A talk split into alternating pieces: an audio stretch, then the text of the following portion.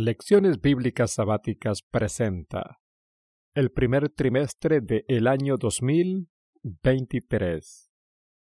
Lección 12. Venid y estemos a cuenta. Isaías capítulo 1, versículo 18 es el verso central. Venid luego, dice Jehová, y estemos a cuenta. Si vuestros pecados fueren como la grana, como la nieve serán emblanquecidos. Si fueren rojos como el carmesí, vendrán a ser como blanca lana. Cita, la ley de Dios fue la base de este nuevo pacto, que era sencillamente un arreglo para restituir al hombre a la armonía con la voluntad divina, colocándolo en situación de poder obedecer la ley de Dios. Patriarcas y Profetas, página 387. Énfasis añadido. Lectura adicional. El discurso maestro de Jesucristo, páginas 43 a la 67. Domingo, dos pactos. A. A fin de ser justificados ante Dios, ¿Qué clase de acuerdo es necesario de nuestra parte? Salmos capítulo 50 verso 5. Juntadme, mis santos, los que hicieron conmigo pacto con sacrificio. P. Para llegar a ese acuerdo, ¿qué actitud debemos tener? Isaías capítulo 1 versículo 18. Venid luego dice Jehová, y estemos a cuenta. Si vuestros pecados fueren como la grana, como la nieve serán emblanquecidos. Si fueren rojos como el carmesí, vendrán a ser como blanca lana. Sé qué clase de opciones de pacto nos son dadas. Hebreos capítulo 8 versículos 6 al 13. Pero ahora tanto mejor ministerio es el suyo, cuanto es mediador de un mejor pacto establecido sobre mejores promesas. Porque si aquel primero hubiera sido sin defecto, ciertamente no se hubiera procurado lugar para el segundo, porque reprendiéndolos, dice, He aquí vienen días dice el Señor, en que estableceré con la casa de Israel y la casa de Judá un nuevo pacto, no como el pacto que hice con sus padres, el día que los tomé de la mano para sacarlos de la tierra de Egipto, porque ellos no permanecieron en mi pacto, y yo me desentendí de ellos, dice el Señor. Por lo cual, este es el pacto que haré con la casa de Israel Después de aquellos días, dice el Señor, pondré mis leyes en la mente de ellos, y sobre su corazón las escribiré, y seré a ellos por Dios, y ellos me serán a mí por pueblo. Y ninguno enseñará a su prójimo, ni ninguno a su hermano, diciendo, Conoce al Señor, porque todos me conocerán desde el menor hasta el mayor de ellos. Porque seré propicio a sus injusticias, y nunca más me acordaré de sus pecados y de sus iniquidades. Al decir nuevo pacto, ha dado por viejo el primero, y lo que se da por viejo y se envejece está próximo a desaparecer. Cita los términos del pacto antiguo eran Obedece y vivirás. El hombre que los hiciere, vivirá en ellos. Ezequiel capítulo 20, versículo 11. Levítico capítulo 18, verso 5. Pero, maldito el que no confirmare las palabras de esta ley para cumplirlas. Deuteronomio capítulo 27, verso 26 el nuevo pacto se estableció sobre mejores promesas. la promesa del perdón de los pecados y de la gracia de Dios para renovar el corazón y ponerlo en armonía con los principios de la ley de Dios. Este es el pacto que haré con la casa de Israel después de aquellos días, dice Jehová, daré mi ley en sus entrañas y escribiréla en sus corazones, y perdonaré la maldad de ellos, y no me acordaré más de su pecado. Jeremías capítulo 31, versículo 33 y 34. Patriarcas y Profetas, página 389, énfasis de la autora. Lunes. ¿Por qué es necesario un pacto? A. ¿Qué nos separa de estar en comunión con nuestro Creador? Isaías capítulo 59, verso 2. Pero vuestras iniquidades han hecho división entre vosotros y vuestro Dios, y vuestros pecados han hecho ocultar de vosotros su rostro para no oír. Su pregunta. ¿Qué es lo que merecemos? Génesis capítulo 2, verso 17. Mas del árbol de la ciencia del bien y del mal no comerás, porque el día que de él comieres, ciertamente morirás. Romanos capítulo 6, versículo 23. Porque la paga del pecado es muerte, mas la dádiva de Dios es vida eterna en Cristo Jesús, Señor nuestro. Cita. En el momento en que Adán cedió a la tentación de Satanás e hizo lo que Dios había dicho que no debía hacer, Cristo, el Hijo de Dios, se interpuso entre los vivos y los muertos, diciendo, Que el castigo caiga sobre mí. Yo me pondré en el lugar del hombre. Denle otra prueba. La transgresión puso al mundo entero bajo la sentencia de muerte. Pero en el cielo se oyó una voz que decía, He encontrado un rescate. El que no conoció pecado fue hecho pecado por el hombre caído, porque de tal manera amó Dios al mundo, que ha dado a su Hijo unigénito, para que todo aquel que en él cree no se pierda, mas tenga vida eterna. Cristo se despojó de su manto real y de su corona real, y renunció a su autoridad sobre todo el cielo. Revistió su divinidad con la humanidad para poder soportar todas las debilidades y todas las tentaciones de la humanidad. Fue un varón de dolores y conoció el sufrimiento. Fue herido por nuestras transgresiones y molido por nuestras iniquidades. El castigo de nuestra paz recayó sobre él, y por sus llagas fuimos sanados. Por nosotros se hizo pobre, para que por su pobreza fuéramos enriquecidos. Por nosotros dejó la adoración de los ángeles por los insultos y las burlas de una muchedumbre azotada hasta la locura por los sacerdotes y los gobernantes. The Signs of the Times 27 de junio de 1900. B. ¿Qué provisión hizo Dios desde el principio para evitar esta sentencia de muerte? Job capítulo 33, verso 24. Comparar también 1 de Juan capítulo 4, verso 19 y Apocalipsis capítulo 13, verso 8.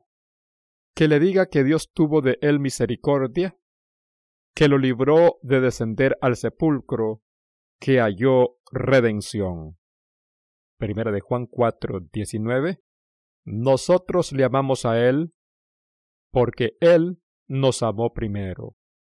Apocalipsis capítulo 13, verso 8. Y la adoraron todos los moradores de la tierra, cuyos nombres no estaban escritos en el libro de la vida del Cordero, que fue inmolado desde el principio del mundo. Cita. El plan de nuestra redención no fue una reflexión ulterior, formulada después de la caída de Adán. fue una revelación del misterio que por tiempos eternos fue guardado en silencio. Romanos 16:25, versión moderna. Fue una manifestación de los principios que desde edades eternas había sido el fundamento del trono de Dios. Desde el principio, Dios y Cristo sabían de la apostasía de Satanás y de la caída del hombre seducido por el apóstata. Dios no ordenó que el pecado existiese, sino que previó su existencia e hizo provisión para hacer frente a la terrible emergencia. Tan grande fue su amor por el mundo, que se comprometió a dar a su Hijo unigénito, para que todo aquel que en él cree no se pierda, mas tenga vida eterna. Juan capítulo 3, verso 16. El deseado de todas las gentes, página 13. Martes. La simiente de la mujer. A. Cuando la antigua serpiente, el diablo, engañó a nuestros primeros padres en el Edén, ¿qué promesa hizo Dios que le da esperanza a la raza humana? Génesis capítulo 3 versículo 15. Y pondré enemistad entre ti y la mujer, y entre tu simiente y la simiente suya. Esta te herirá en la cabeza, y tú le herirás en el calcañar. Cita. Nuestras tendencias naturales, a menos que sean corregidas por el Espíritu Santo de Dios, llevan dentro de ellas las semillas de la muerte mortal. A no ser que tengamos una conexión vital con Dios, no podremos resistir los efectos no consagrados del amor propio, la complacencia propia y la tentación a pecar. Testimonios para la Iglesia, tomo 8, página 330. B. ¿Quién es esta simiente de la mujer? Génesis capítulo 22, verso 18. En tu simiente serán benditas todas las naciones de la tierra, por cuanto obedeciste a mi voz. Gálatas capítulo 3, versículo 8. Y la escritura, preveyendo que Dios había de justificar por la fe a los gentiles, dio de antemano la buena nueva a Abraham, diciendo, en ti serán benditas todas las naciones. Gálatas capítulo 3, versículo 16. Ahora bien, a Abraham fueron hechas las promesas, y a su simiente. No dice y a las simientes, como si hablase de muchos, sino como de uno y a tu simiente, la cual es Cristo. Hebreos capítulo 2, versículo 14. Así que, por cuanto los hijos participaron de carne y sangre, él también participó de lo mismo para destruir por medio de la muerte al que tenía el imperio de la muerte, esto es, al diablo. Cita, desde que fue predicado el primer sermón evangélico, cuando en el Edén se declaró que la simiente de la mujer aplastaría la cabeza de la serpiente, Cristo ha sido enaltecido como el camino, la verdad y la vida. Él era el camino cuando Adán vivía, cuando Abel ofreció a Dios la sangre del cordero muerto, que representaba la sangre del Redentor. Cristo fue el camino por el cual los patriarcas y los profetas fueron salvos. Él es el único camino por el cual podemos tener acceso a Dios. El deseado de todas las gentes, página 618. C. Puesto que Abraham confió únicamente en Cristo para el perdón de los pecados, según Gálatas capítulo 3 versos 6 al 8, ¿cuál fue el resultado de esa clase de fe? Gálatas 3, 6 al 8. Así, Abraham creyó a Dios, y le fue contado por justicia. Sabed, por tanto, que los que son de fe, estos son hijos de Abraham. Y la escritura, previendo que Dios había de justificar por la fe a los gentiles, dio de antemano la buena nueva a Abraham, diciendo, En ti serán benditas todas las naciones. Génesis capítulo 26, verso 5.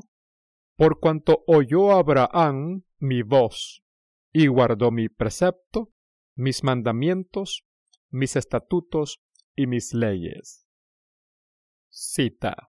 La muerte de Cristo en la cruz aseguró la destrucción del que tenía el imperio de la muerte, del que era el originador del pecado. Cuando Satanás sea destruido, no quedará nadie más que tiente para hacer el mal.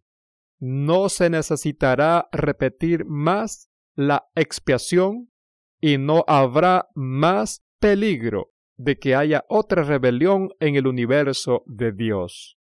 Aquel que es el único que con eficacia puede reprimir el pecado en este mundo de oscuridad, evitará el pecado en el cielo. Los santos ángeles verán el significado de la muerte de Cristo.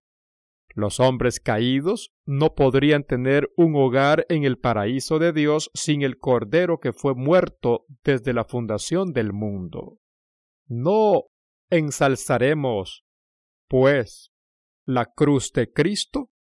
Los ángeles atribuyen honor y gloria a Cristo, pues aun ellos no están seguros a menos que contemplen los sufrimientos del Hijo de Dios.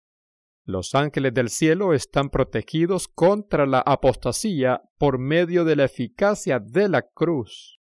Sin la cruz, no estarían más seguros contra el mal de lo que estuvieron los ángeles antes de la caída de Satanás. La perfección angelical fracasó en el cielo, la perfección humana fracasó en el Edén, el paraíso de la bienaventuranza. Todos los que deseen seguridad en la tierra o en el cielo deben acudir al Cordero de Dios. Comentario bíblico ASD Comentarios de E.G. de White Tomo 5 Página 1106 Miércoles. Ratificación del pacto. A. Aunque este pacto se hizo con Adán y se renovó con Abraham, ¿cuándo pudo ser ratificado? Llamándose por ello nuevo o segundo pacto. Hebreos capítulo 9, verso 16. Porque donde hay testamento, paréntesis, la misma palabra griega significa tanto pacto como testamento. Cierre de paréntesis. Es necesario que intervenga muerte del testador. Cita. Aunque este pacto fue hecho con Adán y más tarde se le renovó a Abraham, no pudo ratificarse sino hasta la muerte de Cristo. Existió en virtud de la promesa de Dios desde que se indicó por primera vez la posibilidad de redención. Fue aceptado por fe. No obstante, cuando Cristo lo ratificó, fue llamado el pacto nuevo. Patriarcas y Profetas, página 387, énfasis de la autora. B. Si no fue ratificado hasta la muerte de Jesús, ¿cómo fue aplicado a los hijos del Rey Celestial antes de la cruz. Hebreos capítulo 6, versículos 13 hasta el 18. Porque cuando Dios hizo la promesa a Abraham, no pudiendo jurar por otro mayor, juró por sí mismo, diciendo, De cierto te bendeciré con abundancia y te multiplicaré grandemente, y habiendo esperado con paciencia, alcanzó la promesa. Porque los hombres ciertamente juran por uno mayor que ellos, y para ellos el fin de toda controversia es el juramento para confirmación, por lo cual, queriendo Dios mostrar más abundantemente a los herederos de la promesa la inmutabilidad de su consejo, interpuso juramento, para que por dos cosas inmutables, en las cuales es imposible que Dios mienta, tengamos un fortísimo consuelo los que hemos acudido para asirnos de la esperanza puesta delante de nosotros. Cita. El pacto hecho con Abraham fue ratificado mediante la sangre de Cristo y es llamado el segundo pacto o nuevo pacto, porque la sangre con la cual fue sellado se derramó después de la sangre del primer pacto. Es evidente que el nuevo pacto estaba en vigor en los días de Abraham, puesto que entonces fue confirmado tanto por la promesa como por el juramento de Dios, dos cosas inmutables en las cuales es imposible que Dios mienta. Hebreos capítulo 6, verso 18. Patriarcas y Profetas, página 387. Cita. Ha empeñado su palabra. Las montañas podrían desaparecer y los collados podrían temblar, pero su amor no se apartará de su pueblo, ni se quebrantará el pacto de su paz. Se oye su voz que dice, Con amor eterno te he amado. Jeremías capítulo 31, verso 3 con misericordia eterna tendré compasión de ti. Isaías capítulo 54, verso 8.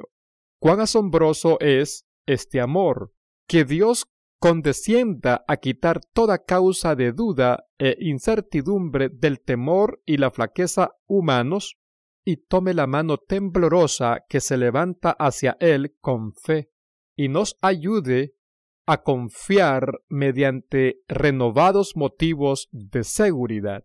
Nos ha dado un pacto fiel a condición de que obedezcamos y viene a encontrarnos en nuestra propia manera de entender las cosas. Creemos que una promesa de nuestros semejantes necesita una garantía. Jesús ha contemplado estos temores peculiares y ha confirmado su promesa con un juramento, por lo cual, queriendo Dios mostrar más abundantemente a los herederos de la promesa la inmutabilidad de su consejo, interpuso juramento. ¿Qué más podría hacer nuestro Señor para fortalecer nuestra fe en sus promesas? Original en inglés, a fin de conocerle. Página 261. Jueves Cinco tablas del corazón. A. Debido al sacrificio de Cristo en la cruz, ¿qué oportunidad recibimos? Hebreos capítulo 9, versículo 15. Así que, por eso es mediador de un nuevo pacto, para que interviniendo muerte para la remisión de las transgresiones que había bajo el primer pacto, los llamados reciban la promesa de la herencia eterna. B. ¿Qué súplica hace Dios a cada uno de nosotros personalmente al evaluar nuestra responsabilidad ante Él? Segunda de Corintios capítulo 6, versículo 2. Porque dice, en tiempo aceptable te he oído, y en día de salvación te he socorrido. He aquí ahora el tiempo aceptable. He aquí ahora el día de salvación. Cita. La misma ley que fue grabada en tablas de piedra es escrita por el Espíritu Santo sobre las tablas del corazón. En vez de tratar de establecer nuestra propia justicia, aceptemos la justicia de Cristo. Su sangre expía nuestros pecados. Su obediencia es aceptada en nuestro favor. Entonces, el corazón renovado por el Espíritu Santo producirá los frutos del Espíritu. Mediante la gracia de Cristo, viviremos obedeciendo a la ley de Dios escrita en nuestro corazón. Al poseer el Espíritu de Cristo, andaremos como Él anduvo. Por medio del profeta, Cristo declaró respecto a sí mismo, el hacer tu voluntad, Dios mío, hame agradado, y tu ley está en medio de mis entrañas. Salmos capítulo 40, verso 8. Y cuando vivió entre los hombres, dijo, No me ha dejado solo el Padre, porque yo lo que a él agrada, hago siempre. Juan capítulo 8, verso 29. Cita. El apóstol Pablo presenta claramente la relación que existe entre la fe y la ley bajo el nuevo pacto. Dice, Justificados pues por la fe, tenemos paz para con Dios por medio de nuestro Señor Jesucristo. Luego, ¿deshacemos la ley por la fe? En ninguna manera. Antes, establecemos la ley, porque lo que era imposible a la ley, por cuanto era débil por la carne, paréntesis, no podía justificar al hombre, porque éste en su naturaleza pecaminosa no podía guardar la ley. Cierre de paréntesis. Dios envió a su Hijo en semejanza de carne de pecado y a causa del pecado, condenó al pecado en la carne para que la justicia de la ley fuese cumplida en nosotros, que no andamos conforme a la carne, más conforme al Espíritu. Romanos capítulo 5, versículo 1, capítulo 3, verso 31, capítulo 8, versículos 3 y 4. Patriarcas y Profetas, página 389, énfasis de la autora. Viernes, preguntas de repaso personal. 1. ¿Qué experiencias has tenido en relación a hacer pacto con Dios? 2. ¿Por qué estaba Dios preparado cuando Adán pecó? 3. ¿Qué ilustraciones utilizó Dios para tener siempre presente la llegada del Mesías? 4. ¿Cómo sabemos que Abraham estaba bajo el nuevo pacto? Y 5. ¿Qué clase de pacto o acuerdo estás dispuesto a hacer con tu Creador?